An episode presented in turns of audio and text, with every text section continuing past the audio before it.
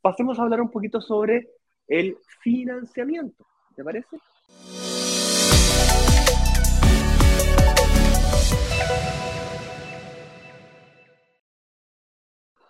Hablemos del financiamiento.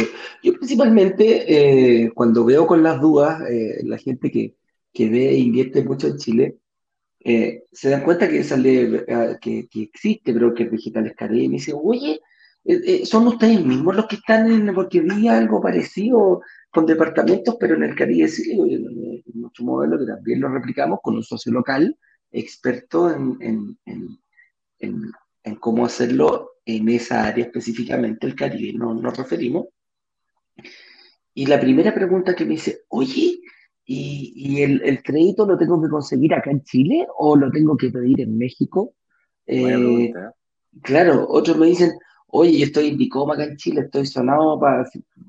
Dicoma es el único, eh, ¿cómo se llama? La única plataforma que nosotros conocemos para que, donde los bancos informan que yo tengo deuda. Entonces dicen, no, estoy Estoy más cagado que para los gallineros, compadre. Tengo Dicoma acá, no puedo invertir en Chile. ¿Se podrá invertir en, el, Caribe? Y, los bancos, y el pie me dijo cómo se paga acá la cuestión, y ahí empiezan, empiezan a ver, eh, empiezan a ver cómo.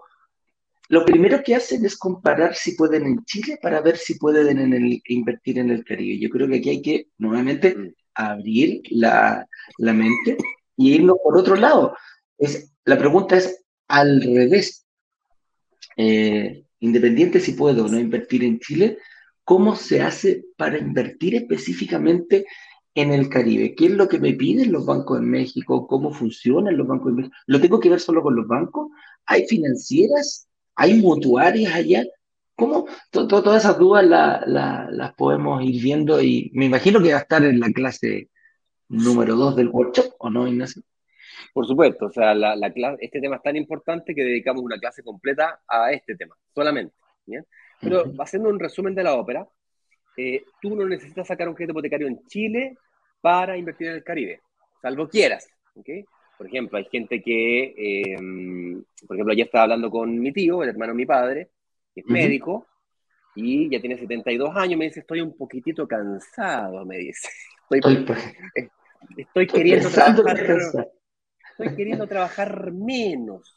Entonces empezamos a hablar de propiedades, pues me dice, mira, tengo esta casita aquí en Quinchamalí, que me costó muchos años de esfuerzo construirla, eh, me quedan 10 meses para terminar de pagar la hipoteca, decreto de construcción que me saqué para esta casa, tengo una casita en Papudo, me dice, y tengo una casita en, en Rupanco. Me quiero ir para Rupanco, pero estoy indeciso, la verdad que no sé, Papudo nunca lo uso.